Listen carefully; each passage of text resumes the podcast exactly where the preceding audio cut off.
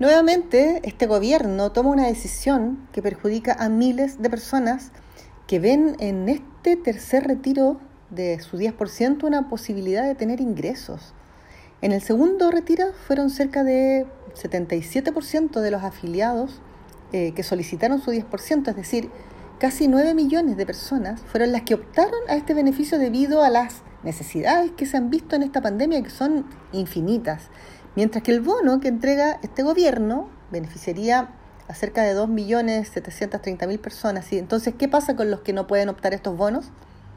Estamos en uno de los peores momentos de la pandemia y es urgente una cuarentena efectiva, pero ¿cómo le podemos pedir a quienes trabajan al día, que son emprendedores, son informales? ¿Cómo les pedimos, por ejemplo, a los trabajadores de la cultura y las artes que se queden en sus casas sin ingresos?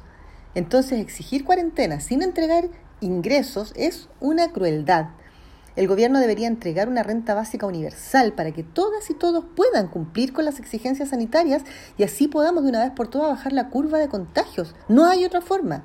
Sin embargo, desde este gobierno, el, cual parece que no va a terreno, y eso ya está más que comprobado, quieren llevar al Tribunal Constitucional la única alternativa que queda, que es este tercer retiro.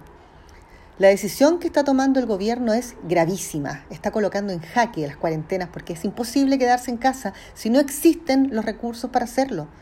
Esperamos que nuestro proyecto no sea rechazado por el Tribunal Constitucional, pues con la técnica legislativa que usamos debería poder sortearlo, dado que la indolencia se ha, se ha apoderado de este gobierno, llega a ser vergonzoso. Mientras el presidente aumenta su fortuna, hay miles, miles de familias que no tienen ni pan para, para, para tener en su día a día.